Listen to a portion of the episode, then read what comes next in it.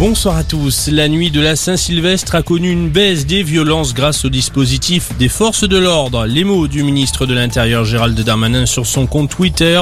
Au lendemain du réveillon de la Saint-Sylvestre, les chiffres chutent. En effet, près de 900 voitures ont été incendiées la nuit dernière contre 1300 en 2019. Près de 440 personnes ont été interpellées. On compte également quelques 800 verbalisations pour non-port du masque dans tout l'hexagone. Le port du masque, justement, il va en être question lundi.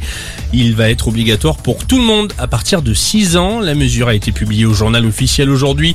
Jusqu'à présent, cela concernait seulement les personnes âgées de plus de 11 ans. Autre outil pour endiguer la cinquième vague de l'épidémie de coronavirus et en particulier le variant Omicron, le pass vaccinal. Cela va normalement être débattu lundi à l'Assemblée nationale.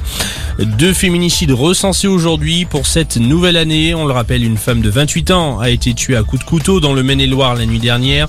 L'auteur présumé a été placé en garde à vue. Une autre personne de 56 ans a été retrouvée sans vie à son domicile en Meurthe-et-Moselle. Son conjoint a également été placé en garde à vue après avoir voulu se suicider. Selon le collectif Nous Toutes, 113 femmes sont mortes sous les coups de leur conjoint ou ex-conjoint en 2021. À l'étranger, ce drame en Inde, 12 personnes tuées et 13 blessées après une bousculade la nuit dernière.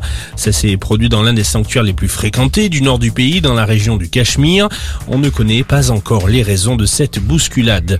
On termine ce flash par du rugby, le début de la phase retour du championnat de top 14, la 14e journée au programme Stade français Perpignan à 19h ce soir avant le choc entre Clermont et Toulouse. Ce sera à suivre à partir de 21h05. À noter que la rencontre entre Montpellier et Toulon prévue demain a été reportée. Crise sanitaire oblige. Voilà pour ce tour de l'info en 120 secondes. Excellente soirée à tous.